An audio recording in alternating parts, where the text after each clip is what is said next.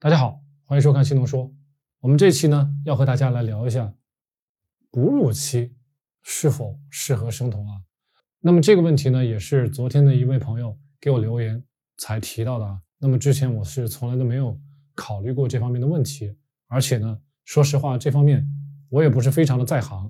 但是这确实是一个问题啊。但是这个朋友的出发点呢，他是觉得自己生完孩子了，现在一百六十斤，希望能够。减肥能够尽快的瘦下去，那么到底适不适合在哺乳期这个时候做这个事情呢？当然，我的第一反应呢，当然是不适合。那么至于为什么不适合呢？我就去网上也找了一些资料，那么刚好找了一个非常非常新的一个资料啊。那么这份资料呢，是今年六月一号发表的一篇论文。那么这个论文里面所提到的一些例子和这位朋友的情况非常的相似。那么咱们在这个节目开始的时候呢。先给大家看一看这个论文啊，虽然这个论文是英文的，但是呢，我会给大家逐条逐条的讲解啊。那么大家可以跟我一起来看一下，跟我一起学习。最后呢，我相信大家都可以得到自己心目中的答案啊。现在呢，大家看到的就是我给大家说的那篇论文啊。这个论文呢叫做 case report。case report 呢就是一个单例，并不是具有普遍代表意义的这种例子，所以大家在看这个论文或者是。看他的这些结论的时候呢，大家可以有批判性的去接受里面的一些信息啊。但是呢，这个例子咱们可以拿来作为参考啊。那么这个例子是大家可以看到啊，是二零二一年六月一号发表的一篇论文。那么标题是 “Lactation ketoacidosis can complicate the ketogenic diet”，意思是说，在哺乳期间呢。产生的这种酮症酸中毒可能会让生酮饮食变得比较复杂啊。那么我们看一下他说的是个什么样的一个例子呢？这里说呢，酮症酸中毒呢是咱们代谢的一种状况啊，而且呢，它一般是因为我们体内酮体过多啊而导致的。那么一般比较常见的一些导致它的因素呢是呃糖尿病啊，或者是过多的喝酒精啊，喝酒啊。或者是长时间的这种 starvation 饥饿，或者在咱们低碳或者是生酮的过程中，咱们会说啊间歇性断食，断食的时间长了，也可以认为是一种饥饿啊。那么这个 case report 里面说的这个事情呢，就是一个哺乳期的妈妈，她在这个时间呢在做生酮饮食 ketogenic diet，而且呢这个妈妈呢感染了肺炎 pneumonia，最后呢她被送进了呃急诊室。那么，因为呢，它发展出来了一个比较危险的啊，ketoacidosis。现在呢，咱们来看一下这个妈妈到底是个什么样的情况啊？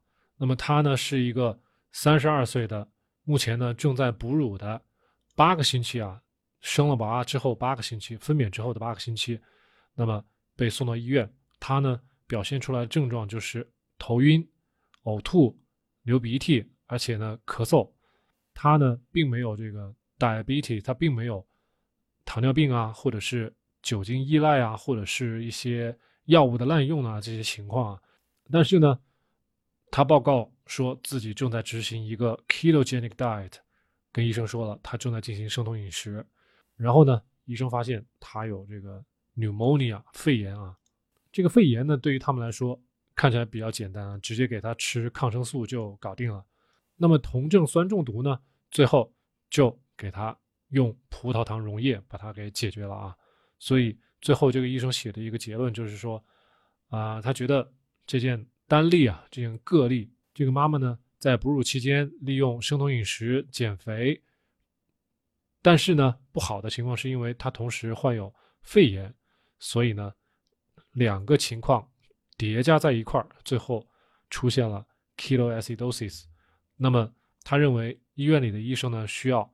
注意一些病人，他做生酮饮食，如果外加还有一些额外的这种第二啊，或者是第三呢这种额外的致病因素的话，可能会加剧身体的一些负担。那么最后这个结论呢，这个医生认为，医院里的医生 physicians 应该注意这些可能在做生酮饮食的一些病人啊，他们呢可能会出现比较危险的酮症酸中毒这种症状。尤其是如果他们同时有第二或者是第三那种其他的外在的别的一些让身体产生压力的这种病症啊，就像上面说的这个啊 pneumonia 肺炎一样，也就是说你在做生酮，同时呢你还患有其他的一些疾病，就显得不太合适，而且呢如果处理不好，就可能会出现这种危及生命的这种酮症酸中毒的这种状态啊。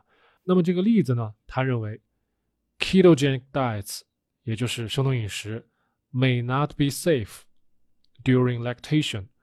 他认为在哺乳期间做生酮饮食呢，可能不是那么的安全，而且呢，有可能如果说跟刚才说的一些肺炎啊，甚至是别的一些基础疾病叠加在一起的话呢，可能会增加一些不必要的风险啊。他是这么认为的。那么，咱们可以再往下来看一下，这个病人是怎么描述自己怎么做生酮的啊？